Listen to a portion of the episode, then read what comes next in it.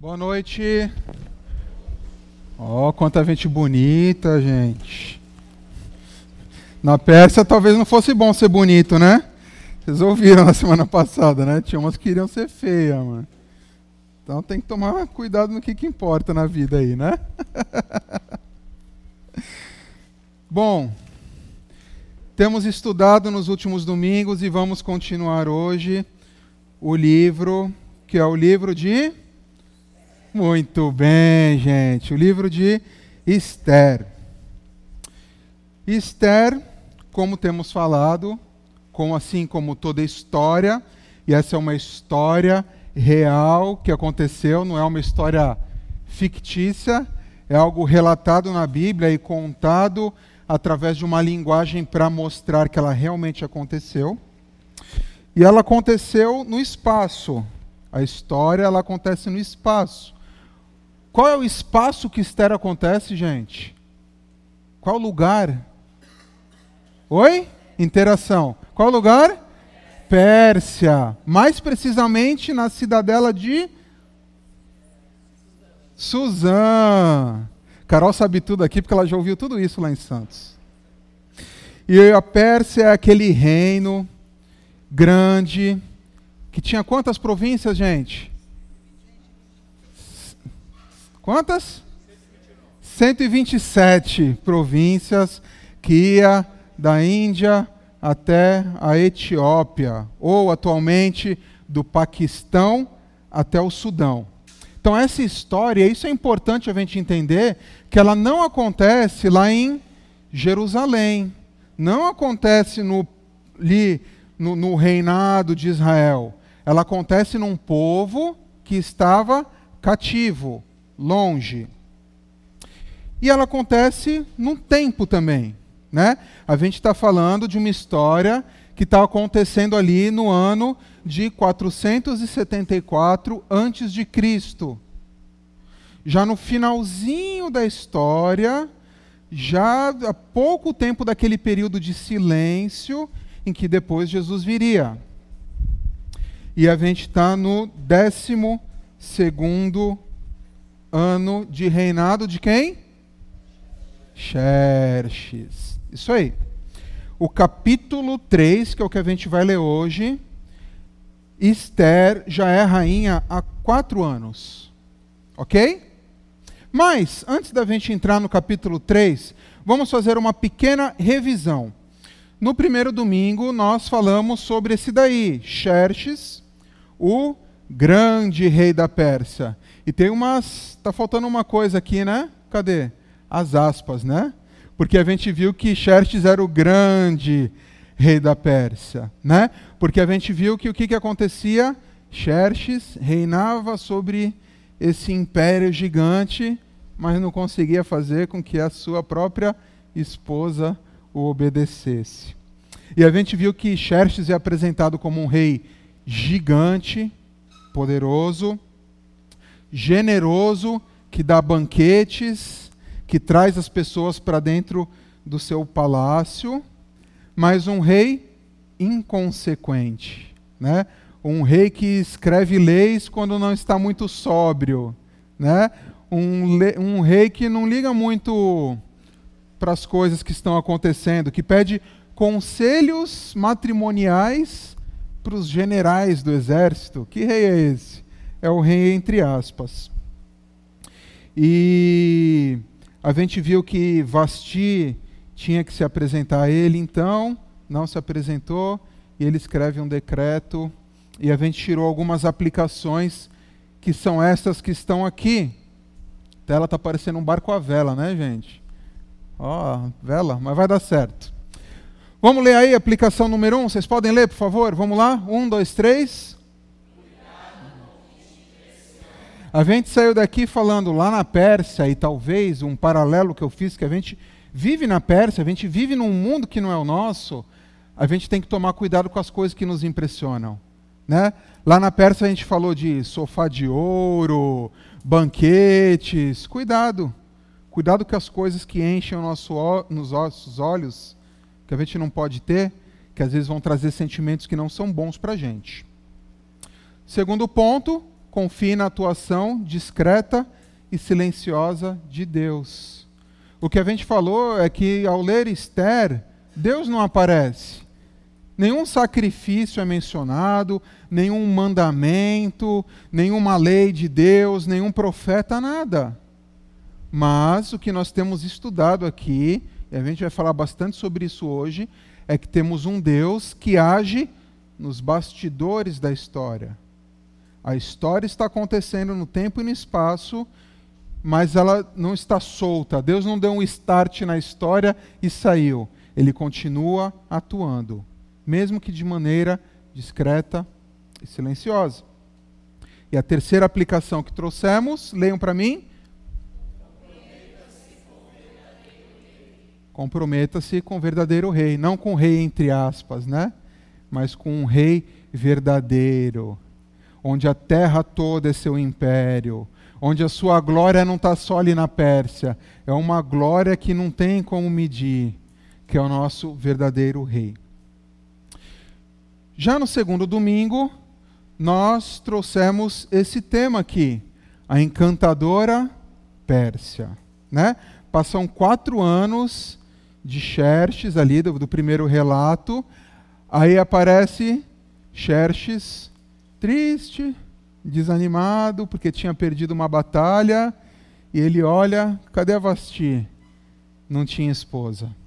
Então, Xerxes pede conselhos ali para os seus amiguinhos, e a gente já viu que conselho na Pérsia não é coisa boa, e eles pedem e aconselham Xerxes para fazer o Miss Pérsia, né? que era para buscar todas as belas virgens de toda a Pérsia, trazer para Suzã, para fazer um concurso de beleza. E essa moça aqui nos é apresentada, a Esther, que era uma moça judia, mas que queria usar o nome de persa, nome persa dela. E esse daqui, qual é o nome dele mesmo, gente? Mordecai, um judeu raiz, que quando Esther foi levada para esse concurso, pediu para ela não falar para ninguém que ela era judia. Esther vence esse concurso e a gente trouxe algumas aplicações também. Primeiro, cuidado na busca por identidade. A gente viu que esse concurso não era um concurso bonitinho, fofo, né? Ah, eu desejo a paz mundial. Não era isso, né? A gente viu que era um concurso promíscuo, era um concurso que Esther teve que abrir mão dos seus valores, do, do, do, dos valores do seu povo, que era um povo que tinha um pacto com Deus, porque ela precisou se deitar e agora era esposa de um rei pagão. Então, o que a gente falou é cuidado com na busca por identidade. Cuidado no que a gente está disposto a abrir mão para conseguir aquilo que a gente quer. Será que o que a gente quer está alinhado com o que Deus quer? Segundo ponto, cuidado ao olhar os heróis da Bíblia, que a gente viu que sem Deus, aquelas pessoas que a gente chama de heróis não são nada, são pecadoras como eu e você e precisamos entender qual é o nosso chamado e vamos embora enquanto pecadores, vamos crescer, vamos melhorar, vamos obedecer mais a Deus, mas eu não preciso ficar esperando ser perfeito para me render a Deus, porque na verdade quem nos torna perfeito é Deus.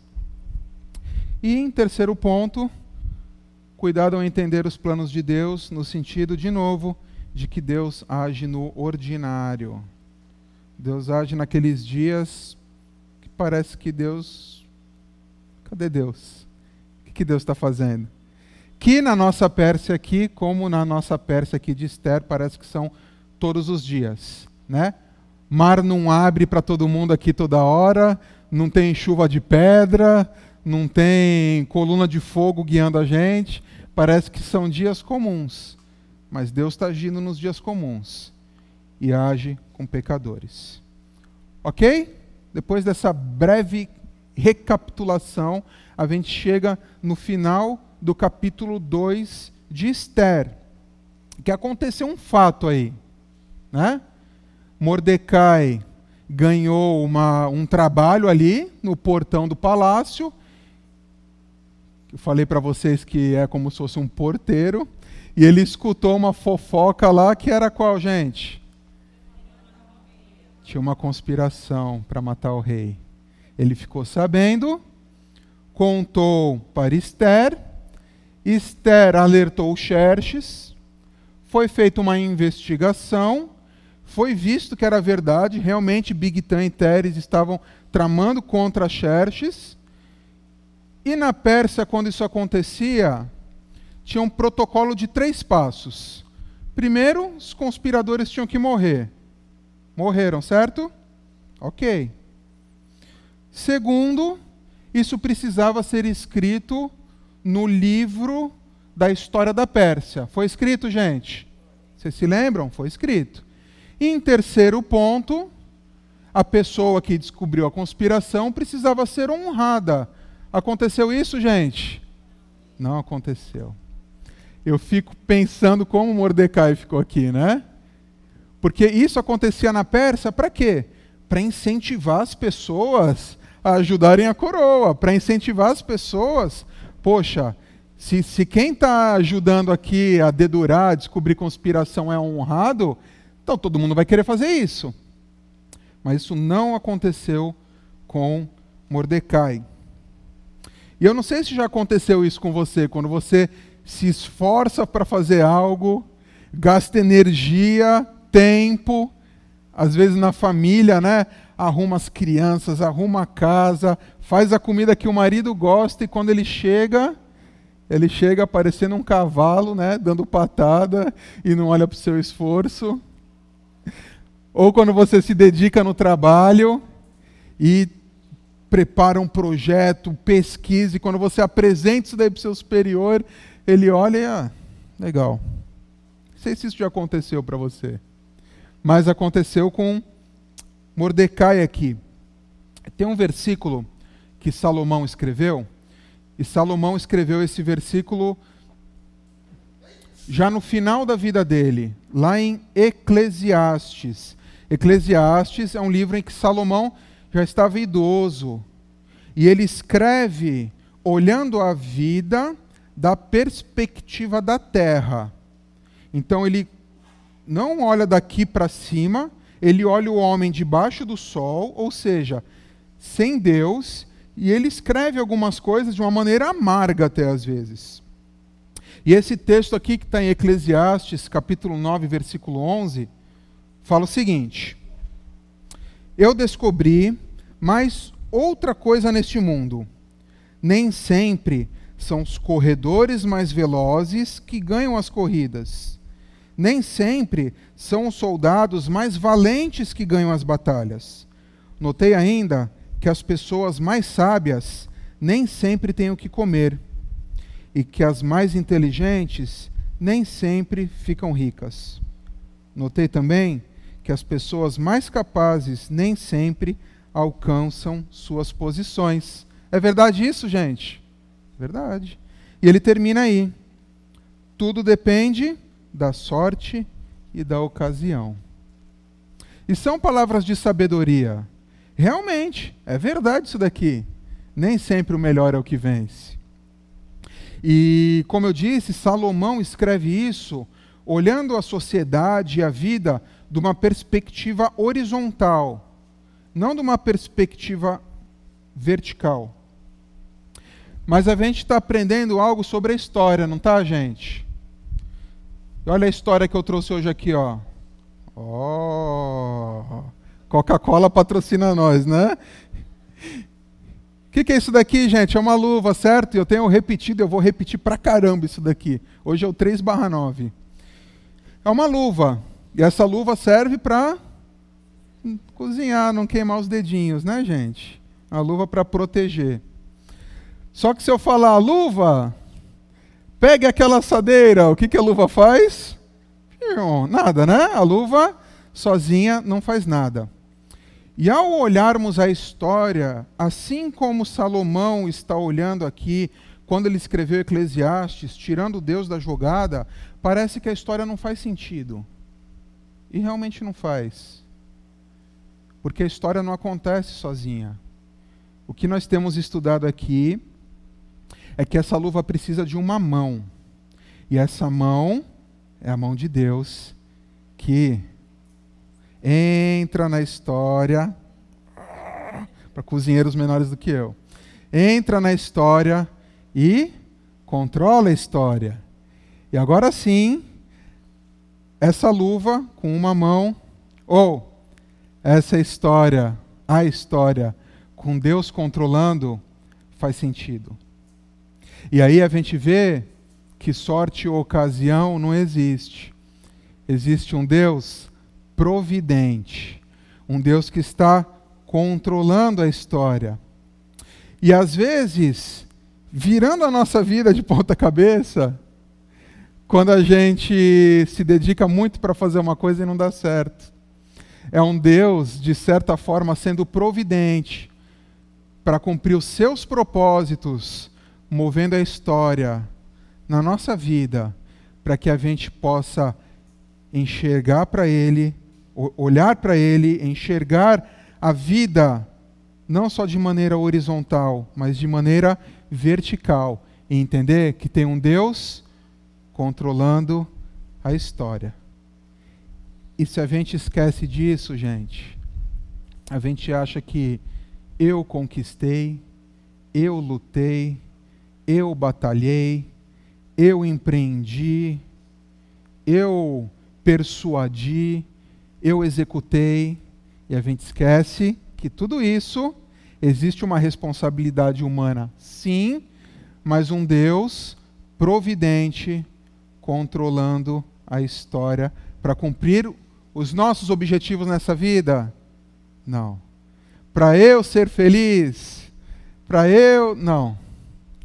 Para ele para que ele seja honrado, glorificado e que os seus planos sejam cumpridos. Aí a gente enxerga a história da perspectiva de Deus. Ok? E depois dessa introdução aqui, nós vamos aqui voltar para o nosso livro de Esther. Um livro que eu falei para vocês, que eu quero que depois de nove domingos, a gente não só saiba as nuances de Esther, o que Esther realmente mostra, né?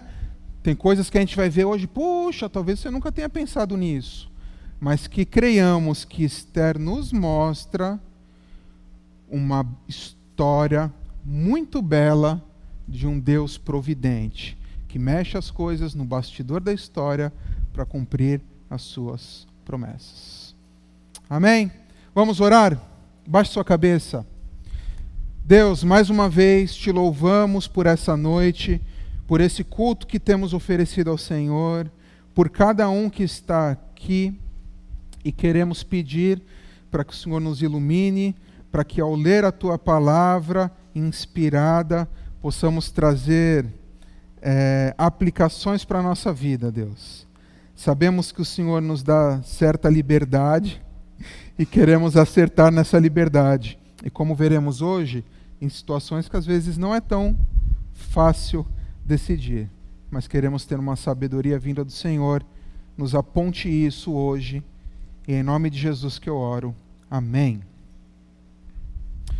O tema de hoje é esse daqui: quando chega a hora de decidir.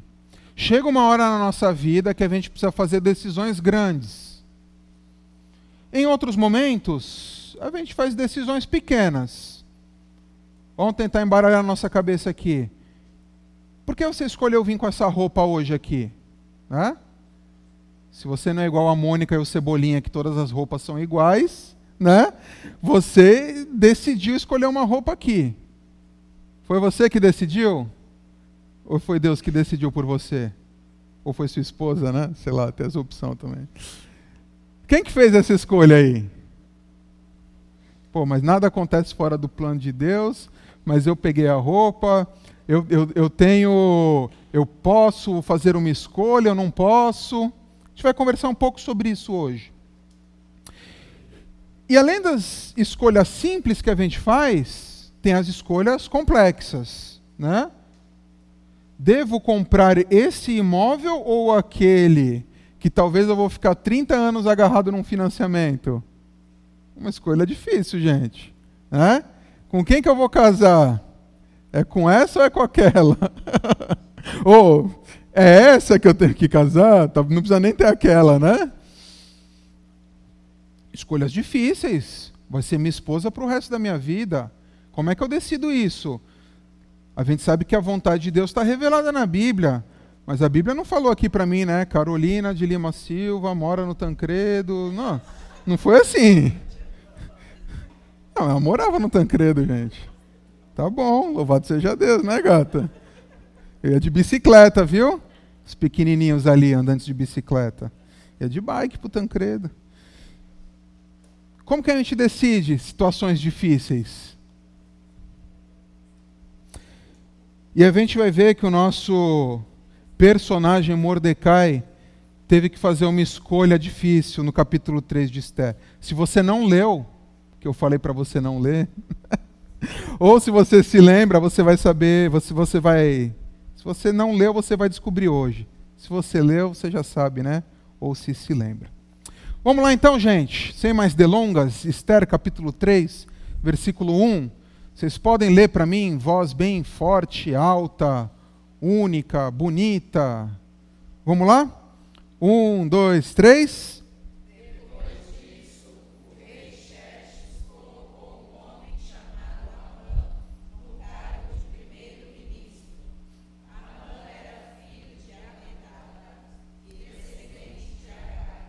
Então, depois que Mordecai não foi honrado, alguém é honrado. Como é o nome desse homem, gente? Amã. Amã. E a gente falou que a gente precisa definir bem os.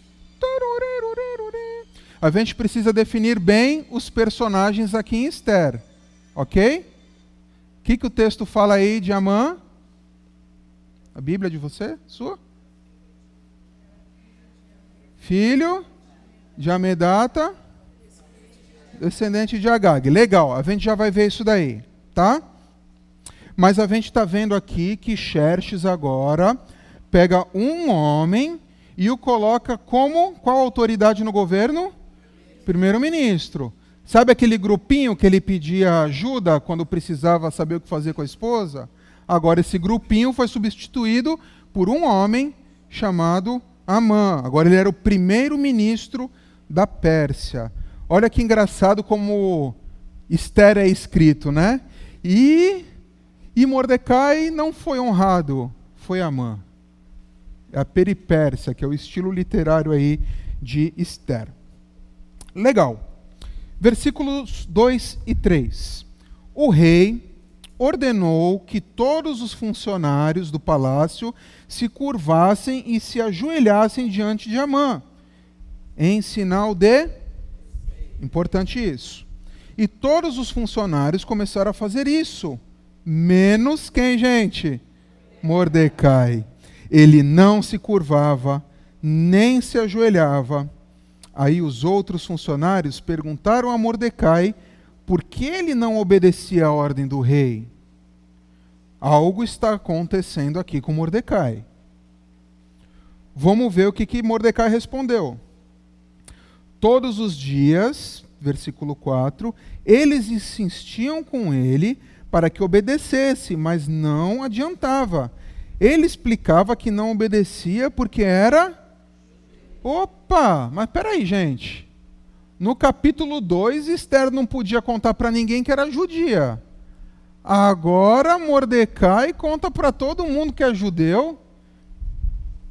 Algo está acontecendo aqui. E eu pergunto para você: Mordecai deveria se ajoelhar para Amã? Olha a decisão difícil. Sim ou não? Esqueça todas as historinhas de Esther que você já leu até hoje. Era uma decisão difícil. Tinha muita coisa envolvida ali. Ele não se ajoelhava de fato. Né? Parece que Mordecai chegou num ponto de não mais. Veja bem, se ajoelhar para uma autoridade na Pérsia não era um sinal de adoração. As pessoas que se ajoelhassem a Amã não estavam adorando Amã como uma divindade. Era algo de respeito. Era um bater continência para o militar. Ou quando você vai entrar no tatame, que você precisa fazer um símbolo para o sensei que está ali. Então, Amã se ajoelhar era pecado. Amã, não, desculpa, Mordecai se ajoelhar para Amã era pecado? Não era pecado. Ao se ajoelhar, como todos estavam fazendo, era uma reverência ao primeiro ministro da Pérsia. Mas Amã, Mordecai se negava a fazer isso porque ele era judeu. Vamos entender isso. Primeira opção que poucos levantam aqui é que Mordecai não fazia isso porque ele ficou chateado com Amã, porque ele deveria ter sido honrado e quem foi honrado foi Amã, tá? E então não vou me ajoelhar para Amã nenhum, tá? Isso é uma opção que eu entendo ser mínima, mínima, mínima e que pouquíssimas pessoas acreditam nisso. Porque o que o texto constrói a partir daqui, e se a gente for pegar os detalhes, a gente vê que existia um problema de Mordecai por ser judeu e por Amã ser, o que, que ele era mesmo? Filho de Amedata, descendente de Agag. Amã, ele era um amalequita. E a gente vai ver isso mais para frente. Mas os judeus tinham uma rixa com os amalequitas gigantesca. Tinha um problema grande entre os povos, como a gente pode ver hoje entre os judeus e os palestinos, que teve uma história lá longe que deu ruim e os povos se odeiam. Era assim judeus e Amalequitas. E Amã e Mordecai não se ajoelhava para Amã, porque ele era um judeu e odiava os amalequitas, e agora um amalequita era o primeiro ministro da Pérsia. E aí, era para ele ter se ajoelhado ou não, gente? Difícil responder. Difícil responder. Aí os coleguinhas foram falar com a Amã, né? Amã, sabe o Mordecai da Silva? E a Amã, qual é o Mordecai da Silva? O, o Mordecai filho de Marduk? Não, não, não, não, não. Isso é o Mordecai Santos, é o outro, é o da Silva. E a Amã pensando, né? Qual? Aquele que tem o nariz grande? Não, esse não é o Mordecai da Silva, é o outro, é o porteiro. Não, não conheço não. E o povo, ó, você não conhece ele? Você não viu o que, que ele está fazendo, Amã? Olha o que o texto fala aí na segunda parte do versículo 4. Então, eles, o Zé Povinho aí, né? Foram contar isso a Amã, para ver se Mordecai continuaria a desobedecer a ordem do rei versículo 5.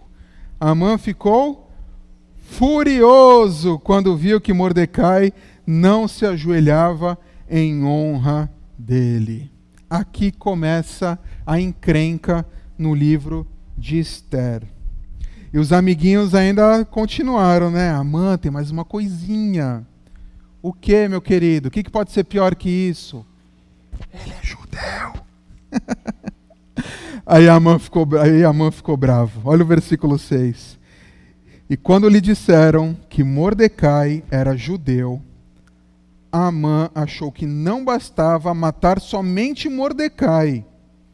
Ele fez planos para matar também todos os judeus que haviam no reino de Xerxes. O negócio era feio ali, gente. O negócio não era molezinha, não. Sabe aquele momento da história da nossa vida que ela está indo bem, tá legal, né? Às vezes não tão boa, mas você decide fazer uma coisa e Deus faz assim, ó, na sua vida. Sabe quando isso acontece? Ou quando um amiguinho faz alguma coisa e tem uma escolha, você fala, por que, que você foi fazer isso, meu querido? E Deus vira a história da família, vira a história de uma empresa, e uma decisão mexe com a vida de todo mundo. Deus está no controle da história. Deus estava no controle aqui da Pérsia. Mas Amã vai fazer um plano. E o plano está dos versículos 7 a 9. Preste atenção nos detalhes. No ano 12 do reinado de Xerxes, no primeiro mês, o mês de Nissan, Amã ordenou que tirassem a sorte, chamavam-se isso de Purim, para decidir o dia e o mês em que os judeus seriam mortos. Foi sorteado o dia 13 do 12 mês, o mês de Adar. Amã foi e disse ao rei: Por todas as províncias do reino está espalhado um povo que segue leis diferentes das leis dos outros povos. E o pior, ó rei, é que eles não obedecem às suas ordens, e por isso não convém que o Senhor tolere que eles continuem agindo assim. Se o Senhor quiser, assine um decreto ordenando que eles sejam mortos, e eu prometo depositar nos cofres reais 342 mil quilos de prata para pagar as despesas do governo. Ô oh, Amã, esse daqui não era de Deus não, hein, gente? Olha só, Amã bola um plano perfeito. Ele é um plano, em primeiro ponto, religioso. Amã, ele jogou a sorte, que chamavam de Purim. Lembra que eu falei no começo que Esther falava do início da festa de Purim, que os judeus comemoram até hoje? Legal. Então eles jogaram, jogou a sorte. Era um ato religioso jogar a sorte, que eles chamavam de Purim. Ele é político. Você vê como Amã chega em Xerxes contando um monte de mentira? que existia um povo espalhado que não seguia as leis. Tinha um homem que não se ajoelhava para Amã. E ele problematizou para o imperador de um jeito de que agora tinha um povo espalhado nas 127 províncias, de que ninguém obedecia nada do que Xerxes mandava. Olha só, né? E ele é um plano econômico ele ainda deu um incentivo financeiro para Xerxes. 342 mil quilos de prata. Eu fiz uma conta aqui com meus amigos do transporte, né? Que eu sou agora do discipulado com, com, com o Chore e com o Paulo, né? Aí eu perguntei para eles, quantos caminhões para transportar essa prata? E eles falaram, 32 caminhões. Não lembro se foi com o Chore ou com o Paulo. 32 caminhões para transportar a prata que Amã deu para os tesouros reais para que o seu plano fosse cumprido. Amã era bom para fazer jogo, não era não, gente? E o que esperar de Xerxes? Já conhece ele há dois capítulos. O que, que ele ia falar? Me dê mais detalhes. Eu quero saber quem é esse povo que você não me falou. Xerxes, ó, versículos 10 e 11. Leiam para mim, por favor. Um, dois, três.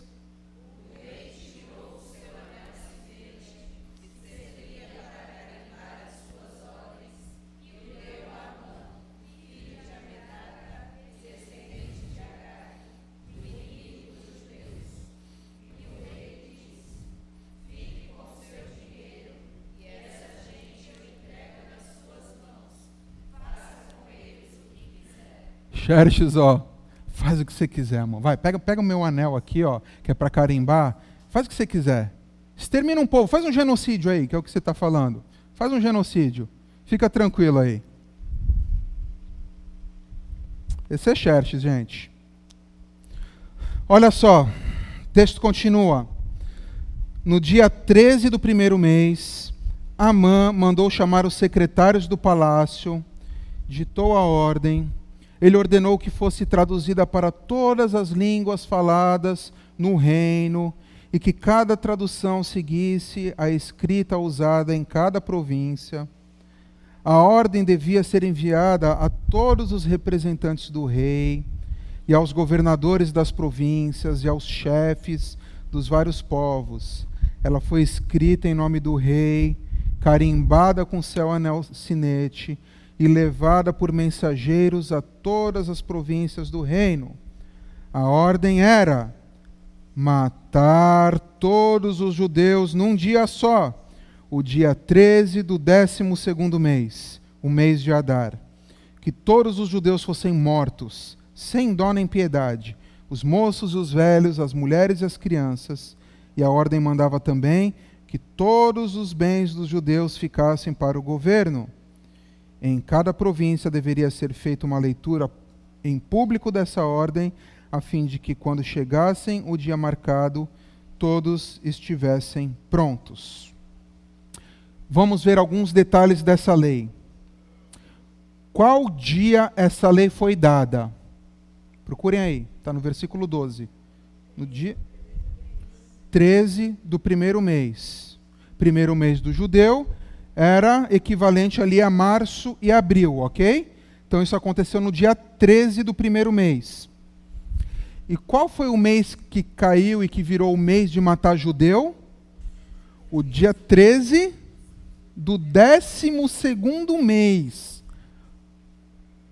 Olha isso, aí vem uma lei que por acaso caiu num jogar de dados de que daqui a 11 meses seria o mês de matar judeu. Imagina essa lei sendo lida na sua cidade de que daqui a 11 meses o imperador Xerxes promulgou uma lei de que podia matar o judeu que quisesse e estava liberado acontecer isso daí e que iam poder pegar todos os bens desse judeu. Imagina você lá na sua casinha, ah, oh, tem uma lei do império, vamos lá ouvir. Aí você ouve essa lei e você começa a pensar, por que, que não é amanhã? Por que, que eu vou ter que esperar 11 meses? Olha a tortura psicológica na cabeça dos judeus. Faltam 300 dias para eu morrer, Faltam 299 dias para eu morrer. Papai, que dia é hoje? Ah, faltam 280 dias para a gente morrer, filho. E era uma lei que não podia ser revogada, porque lei dos medos e persas não se revoga. Que dia que era do primeiro mês? 13. Sabe que dia que era a Páscoa nesse ano? Dia 15 do primeiro mês. E vocês sabem que a Páscoa é a comemoração mais importante do povo judeu. Agora imagina essa mensagem chegando para você, a coxinha já estava encomendada para a festa, o bolo já tinham pedido para Carol fazer, a decoração, já passaram lá na Joy Mimos e já alugaram a decoração. Aí você recebe a notícia que você tem dois dias de vida. Né? Foi a pior Páscoa do povo judeu. Com certeza foi a pior Páscoa. E os vizinhos só afiando a faca, né? Opa, tem um judeuzinho morando ali, ó, aquele ali que eu vou pegar, ó. Não, eu vou, não, eu vou pegar aquele tu pega esse. Mas o capítulo termina, gente, é demais. Versículo 15. O rei deu a ordem e os mensageiros foram depressa a todas as províncias. E em Suzã, a capital, a ordem foi lida em público. O rei e Amã se assentaram para beber, enquanto a confusão se espalhava pela cidade. a confusão, o bicho pegando fogo em Suzã, aquela bagunça, a galera descobrindo que Xerxes mandou exterminar um povo, decreto para genocídio, dia para matar judeu, e termina o capítulo como? Sentadinho na varanda, tomando um vinhozinho, dando risada. Parece Brasil, né, gente? Mas é Pérsia. Mas é Pérsia. É, gente, será que Mordecai deveria ter se ajoelhado? Fica a pergunta: foi a decisão mais sábia? Esther não fala. Esther ela não fala, ele acertou fazendo isso, e ele errou, ele deveria ter sido mais sábio. Mas o que eu quero trazer para a gente hoje aqui, 2023, é uma reflexão para situações como essa, que não tem às vezes um certo e um errado. E aí, o que, que eu faço? O que, que eu faço quando eu preciso decidir algo? Então, o primeiro ponto que eu queria trazer aqui para a gente é esse daqui: cuidado com as suas decisões. Cuidado com o que você vai escolher. Porque às vezes Deus permite dentro da vontade dele que a gente faça decisões e a gente vai lidar com as consequências.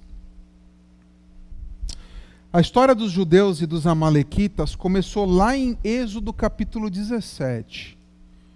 O povo de Deus estava saindo do Egito, marchando em direção ao Monte Sinai.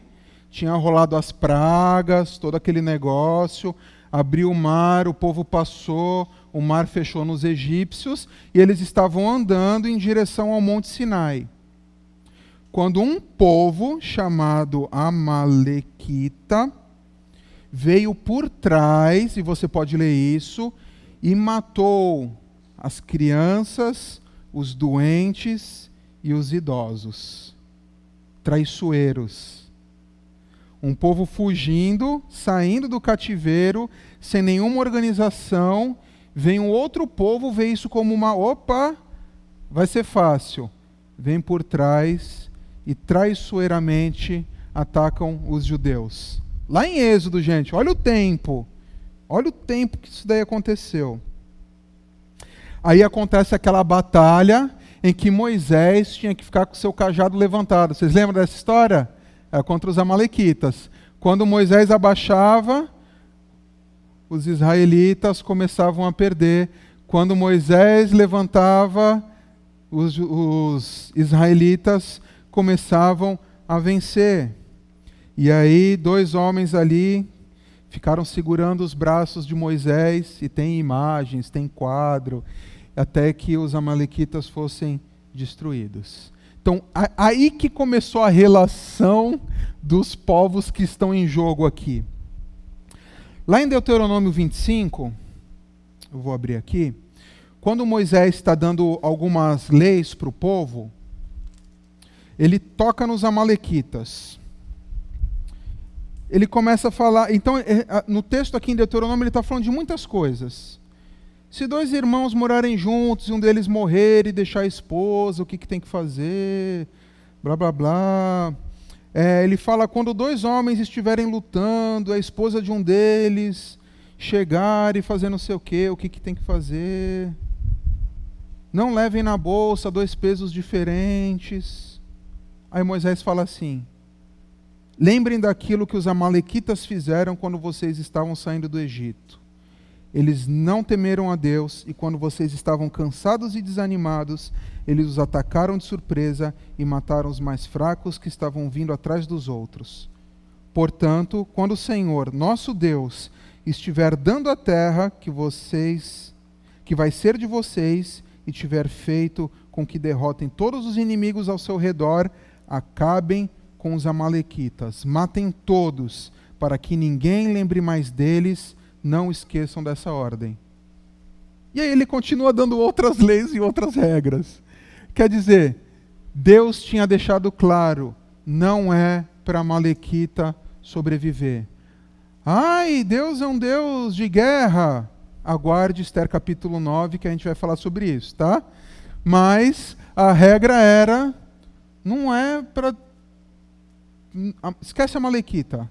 A Malequita vocês destroem. Tem outro episódio com os Amalequitas, lá em 1 Samuel, capítulo 15, que o rei era Saul. E o rei Amalequita se chamava Agag. De quem que a mãe era descendente aí? E Saul foi lutar contra os amalequitas e a lei e a regra era destrói tudo, não deixa nada vivo, nem animais nem pessoas. Saul foi lá e fez o quê? Não matou o rei Agag, nem os animais mais gordinhos, né? Gordo é valorizado alguma vez na vida. Aí, o que, que aconteceu? Chega o profeta e aí, Saul, foi tudo bem lá na batalha? Foi, tudo legal.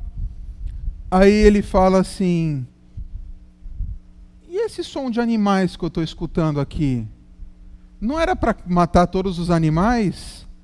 Aí Saul tenta dar um somebody love, né? Tenta, tenta dar uma enrolada ali. Em Samuel, não, era para sacrificar a Deus, lá, lá, lá, blá, blá, blá. E nesse momento, Saul perde o reino, que Samuel fala por causa da sua impiedade, porque você não obedeceu a Deus, não matou o rei Agag, a Malequita e os animais, você não será mais rei. De quem que Mordecai era descendente mesmo, que a gente viu no capítulo 2? Mordecai, descendente de Saul. Então a gente está falando de um descendente de Saul, que o rei de qual ele veio perdeu o reinado por causa, entre aspas, de uma malequita. E agora Mordecai não quer se curvar. Existem decisões fáceis, mas existem decisões difíceis na nossa vida. Existem decisões que são preto no branco é certo ser corrupto, gente? Não, fácil de decidir. É certo desprezar alguém? Não. É certo eu ficar irado e essa minha ira ferir os outros? Não. É certo eu desejar a mulher do vizinho? Não. É certo roubar? Não. E a gente lida com muitas dessas situações no nosso dia a dia. Ok. Mas existem situações que a gente considera que a área cinzenta é a área que é difícil decidir o que fazer. E eu trouxe rapidamente, porque o horário me oprime aqui, o calendário das tretas, né? As tretas da área cinzenta, tá bom? Então chega em janeiro, tem verão e Big Brother. Qual é a treta do crente? Pode ver Big Brother? É certo ou errado? E o tamanho do biquíni, qual que tem que ser?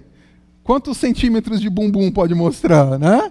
É a área cinzenta, gente. Pode usar biquíni? Não pode. Como é que é isso aqui? Aí chega em fevereiro, o que, que vem? Carnaval. Posso levar meu filho no carnaval da escola ou não posso? E as redes sociais amam, né? Porque aí vem, ah, pode, não pode, pode, não pode, pode, não pode. Vou levar, não vou. Em março, mês da mulher. Aí vem o quê? O empoderamento feminino, né? Posso comemorar o mês da mulher ou não posso? Porque não é as mulheres empoderadas que agora querem o lugar dos homens ou não é? E os crentes brigam, né? Só área cinzenta. Chega abril, o que, que tem? A Páscoa, gente. Pode dar chocolate, não pode, né? Mando meu filho no dia, não mando. Ovo de Páscoa do diabo. Como é que é isso aqui? Maio, Dia do trabalho, gente. Aí é o quê, né? Esquerda contra direita, né? O dia do trabalho, trabalhador, não é trabalhador. Briga na rede social. Junho, festa junina, mas se não pode no carnaval, por que pode na festa junina? Opa! E começa a briga das crentalhadas também. Pode ou não pode? Levo ou não levo? Faço ou não faço? Julho e agosto, folga, sem tretas, né? Dois meses aí pra gente relaxar. Porque chega em setembro, é o patriotismo do 7 de setembro, vou, não vou no desfile, é obediência civil, é Bolsonaro, Lula, enfim. Outubro, gente, Halloween. Mas se pode no carnaval e na festa junina, por que, que não pode no Halloween? O Halloween é o dia da reforma, o Halloween é, é o demônio não sei da onde, os crentes brigando. Ó, tudo situação cinzenta, gente. Eu digo que todas essas são cinzentas, tá? Novembro. Novembro azul. Por que, que eu não posso deixar só o bigode e tirar o resto da barba? Né? As mulheres brigam com os homens por causa disso. É difícil, gente. E dezembro, finalmente, o Natal, a árvore de Natal e todas essas coisas. Essas são coisas pequenas até se comparadas às situações cinzentas que a gente passa no dia a dia. Pode ser que você esteja trabalhando numa empresa que você percebe que ela está envolvida com corrupção. O que a Bíblia fala sobre isso? Eu não estou envolvido, eu não estou fazendo nada de errado. Eu limpo o banheiro. Permaneço ou não? E agora? O que eu faço? Meus filhos estudam numa escola pública que está com um papo estranho de gênero. Deixo lá e ensino os meus filhos para que eles sejam luz? Ou não, vou tirar disso daqui e vou colocar na outra escola? Área cinzenta. Sobre política, em quem votar? Qual candidato? Crente só vota em crente? Devo participar de protestos? Como eu me posiciono em redes sociais? Área cinzenta. Família. Vai ter festa da minha família, aquelas que todo mundo fica bêbado e chato, não estou nem afim de ir. Aí o outro fala: a gente precisa ir para mostrar Jesus e amor. O que, que eu faço? Posso assistir filmes e séries de terror sensuais e com violência? Alguns vão falar, mas na Bíblia tem sensualidade, terror e violência. Aí tem, realmente. Mas outros vão falar, não, mas na Bíblia fala que a gente precisa encher a nossa mente de tudo que é puro e agradável. Mas na Bíblia mostra coisas que não são puras e agradáveis, então não posso encher minha mente de Bíblia. Olha a era cinzenta aí, gente. O que, que eu faço? Como que eu defino? Investimentos. Tem investimento que é moralmente errado? Posso pegar em armas? Se vier um ladrão na minha casa, eu posso matar ele? Alimentos. Hoje é dia do que, gente?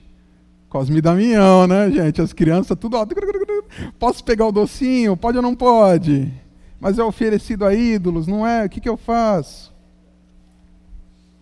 Pode beber bebida alcoólica? Enfim, gente, tem muitas situações delicadas em áreas cinzentas e vamos tentar trazer luz para isso daqui. Tá bom? Então eu vou trazer aqui quatro pontos para tentar nos orientar quando nós nos depararmos com situações cinzentas. Entender o que é uma situação cinzenta? É uma situação que você olha e você não vê muitos direcionamentos bíblicos, ou vê dos dois lados e você não consegue chegar numa conclusão, tá? Então, o primeiro ponto que eu trago aqui é em vista em relacionamento com Deus. A nossa vida cristã, ela não pode ser só permeada de conceitos teóricos de conceitos livres, interpretação e pronto. Mas nós precisamos de uma vida direcionada por Deus, de uma vida de quarto de escuta, onde a gente escuta o que Deus está falando. Que a gente coloca para Deus as nossas intenções e fala de verdade: Deus, por favor, essas minhas intenções são corretas ou não? Eu estou diante de uma situação que eu não sei como agir. Minha tendência é essa. Mas me, me clareie isso daqui, por favor. As áreas cinzentas são áreas que, que, que, que revelam o nosso coração, aquilo que a gente ama de verdade. Que às vezes quando a gente ouve falar naquilo já vem com ira, sabe? Talvez com Mordecai foi isso que aconteceu. Quando ele viu uma malequita lá, ele não pensou duas vezes, não vou me curvar.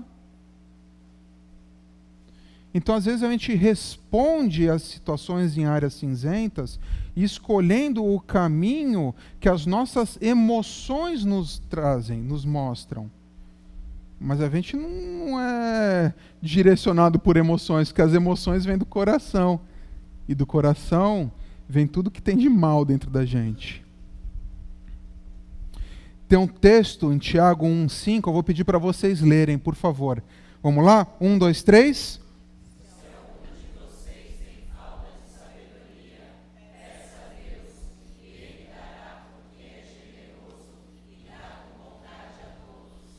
Peça, se você vê que falta sabedoria, peça a Deus para que Deus sonde o seu coração e que num relacionamento com Ele você vá transformando essa área cinzenta numa área preto e branco.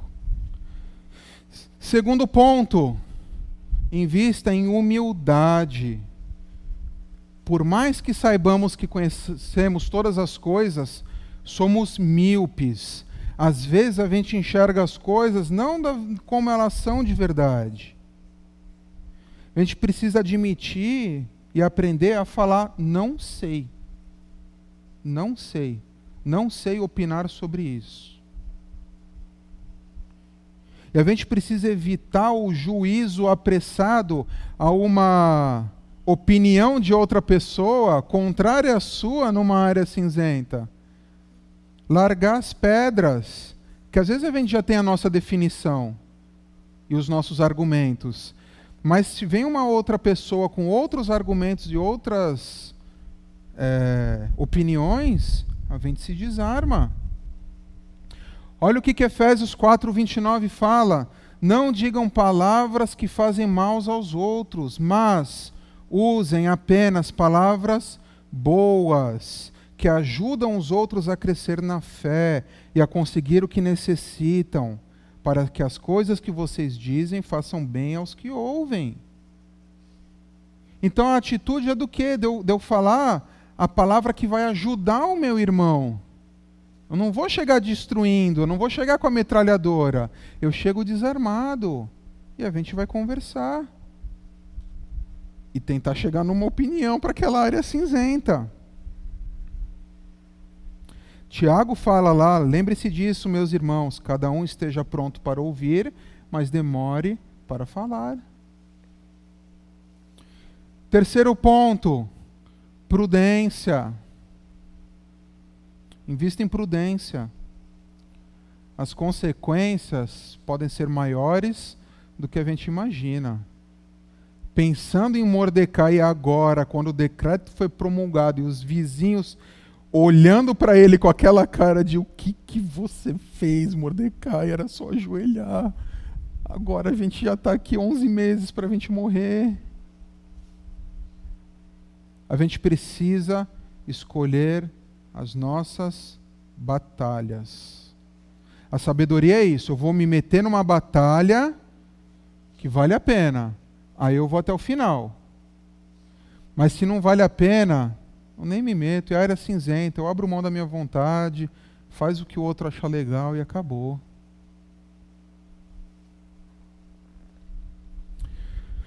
Provérbios fala muito sobre o prudente, a gente vai falar disso na semana que vem. Prudente percebe o perigo e busca refúgio. O inexperiente segue adiante e sofre as consequências. Prudência é isso, é calcular direito antes de sair fazendo. E o terceiro ponto, invista em coragem. Leia para mim, por favor. Um, dois, três. Ai, desculpa, gente. Um, dois, três, agora sim.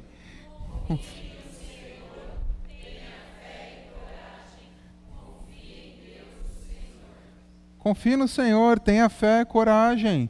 Decidiu, é isso aqui? Então vou defender os meus pontos e é isso daqui que a gente vai decidir. Ah, deu ruim, fiz o melhor que podia e eu vou sofrer a consequência. Fiz achando que era o certo, e às vezes era até o certo. E eu vou lutar com as consequências. E por último, depois desses quatro pontos, faça duas perguntas sinceras. A glória de Deus está sendo atingida com essa minha escolha nessa situação cinzenta? Eu decidi isso daqui, legal, passa nesse filtro. Deus vai ser glorificado com essa escolha, com esse ponto? Se sim, vamos embora. Se não, opa, deixa eu pensar direito. Porque tudo que a gente precisa fazer é para a glória de Deus. Se a glória de Deus está sendo manchada com essa decisão, hora de voltar atrás. Percebi que ele agora é uma situação preto e branco, então eu não vou fazer, porque eu não vou prejudicar a glória de Deus. Ok? E o segundo ponto: princípios bíblicos estão sendo quebrados? Se sim, não é uma situação cinzenta, já é preto e branco. Que princípio bíblico nenhum deve ser quebrado nas minhas escolhas. Ok? Olha o resumo aí, ó. Será que Mordecai pensou em tudo isso? Não sei, pode ser, né? Será que o que ele fez é certo? Não sei, pode ser. Não vou ficar batendo no Mordecai, não, tá? Talvez possa ter chegado o momento que ele falou assim: não mais, chega. Eu não suporto mais ficar escondendo que eu sou judeu. Eu preciso admitir a minha é, nacionalidade. Eu preciso mostrar que eu faço parte do povo da aliança e agora é isso que eu tenho que fazer. E mediu tudo isso daí e teve a consequência. Então Mordecai pode ter feito certo? Sim. Pode ter feito errado? Sim. Mas fez dentro das escolhas que a mão providente de Deus permitiu. Mas a Pérsia estava em pavor. E para terminar aqui, segundo ponto, qual era o primeiro mesmo? Cuidado com as suas decisões. Segundo ponto, foque na verdadeira batalha.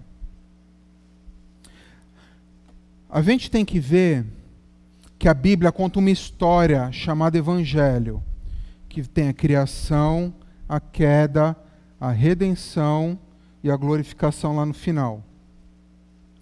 E a gente tem que ver que no momento que estamos aqui está no momento da redenção, em que o homem precisa se religar a Deus. Ok?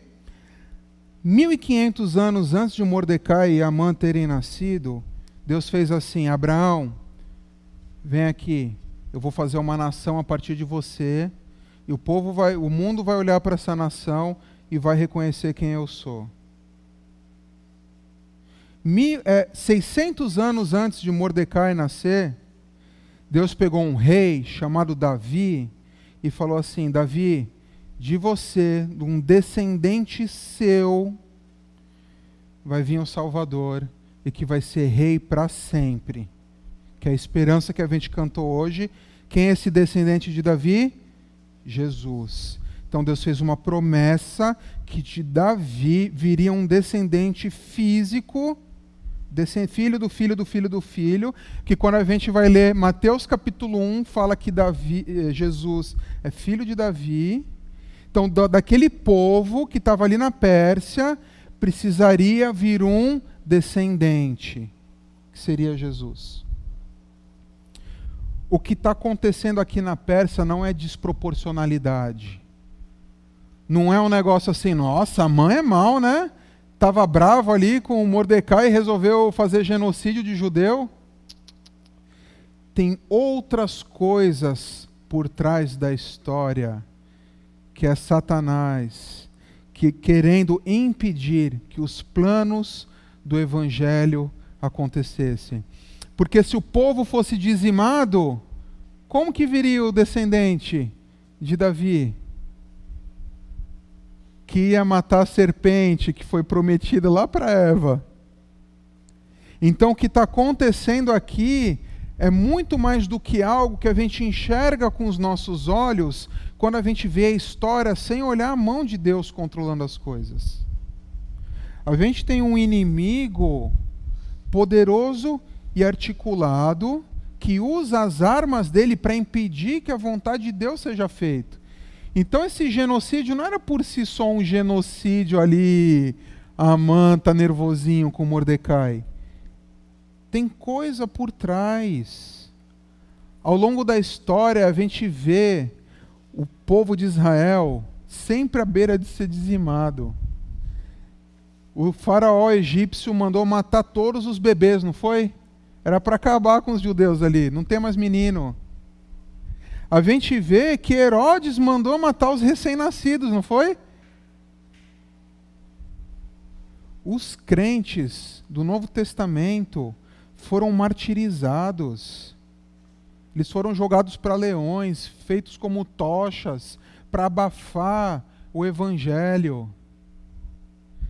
A igreja católica perseguiu os protestantes de forma muito intensa. A União Soviética perseguiu os cristãos. Hoje o islamismo persegue os cristãos. É uma batalha contra pessoas, gente? Não é. É uma batalha num nível espiritual que a gente não consegue enxergar. Que é o que fala lá em Efésios 6,12. Que a gente sabe de cor, né?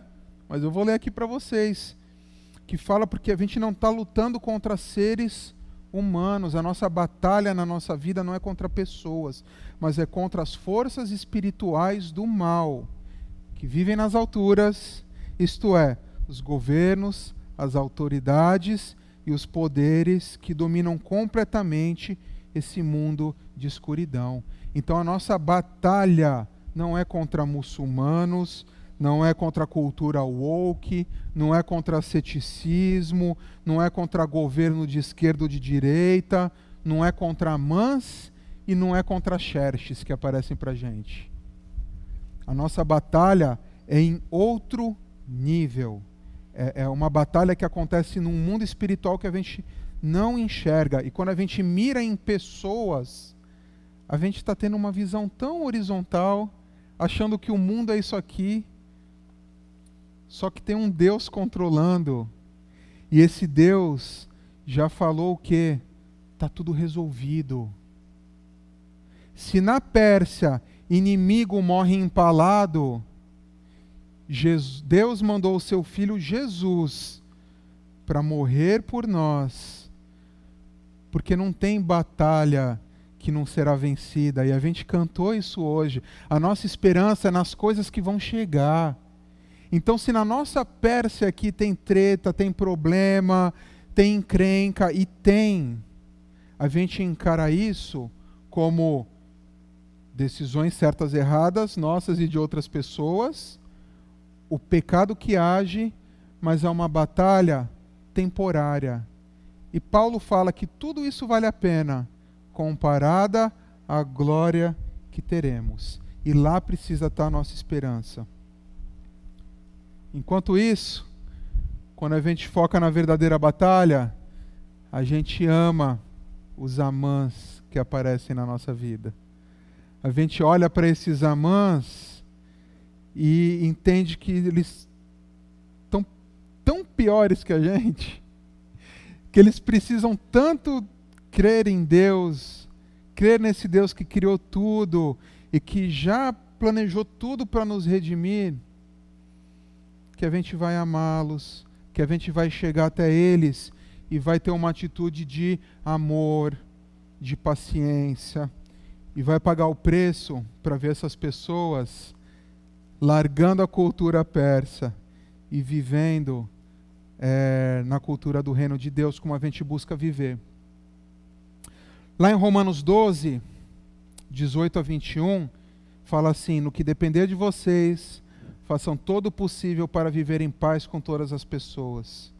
Meus queridos irmãos, nunca se vinguem de ninguém.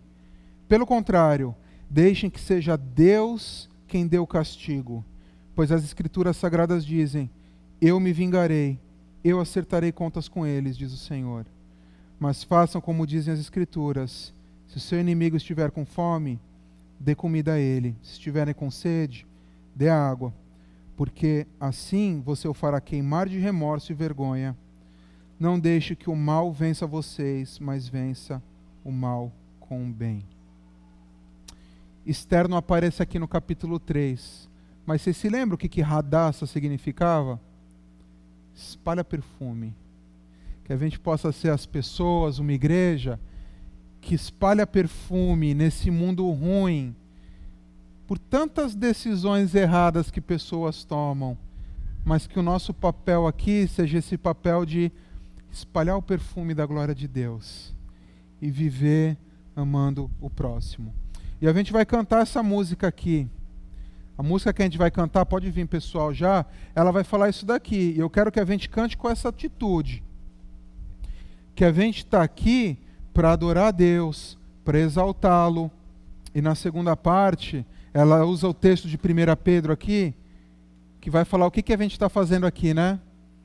Somos raça eleita, sacerdócio real, povo santo de Deus, a fim de proclamar o reino. Que nesse mundo a gente possa proclamar o reino de Deus. Vamos cantar? Estamos aqui para te adorar presença, para te exaltar. Nossos olhos contemplam tua face de amor. Tudo que temos, tudo que somos é teu, Senhor. Estamos aqui para te adorar em tua presença,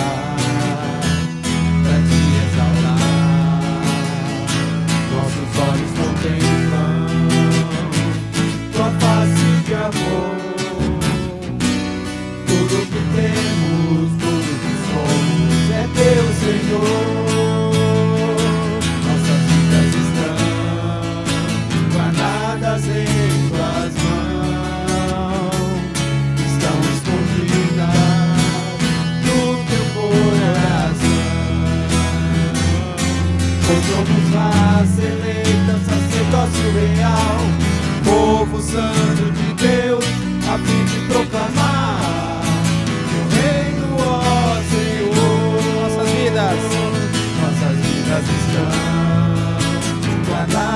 em tuas mãos, estão escondidas no teu coração. Pois somos raça eleita, sacerdócio real, povo santo de Deus, a fim de proclamar teu reino, ó Senhor, a fim, a fim de proclamar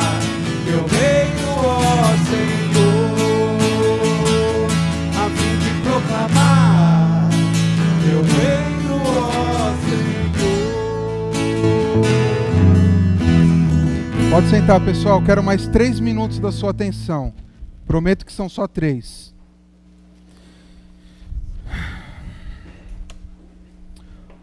Olha só. Amã mandou jogar a sorte, certo? Jogar o purim. E caiu ali, décimo segundo mês. Será que foi sorte? Ou será que foi azar dos judeus? Olha só o que Provérbios 16, 33 fala. Os homens jogam os dados sagrados para tirar a sorte, mas quem resolve mesmo é Deus, o Senhor. A Pérsia estava em pânico. Xerxes falou: faz o que quiser, mas nada saiu do controle de Deus, que está na história, controlando tudo, nem que às vezes seja virando de ponta cabeça por causa de decisões tomadas sob a permissão dele. No capítulo 4, a gente vai ver o que Deus faz em meio aos sofrimentos. Mas que a gente possa ir para casa tomando cuidado com as nossas decisões.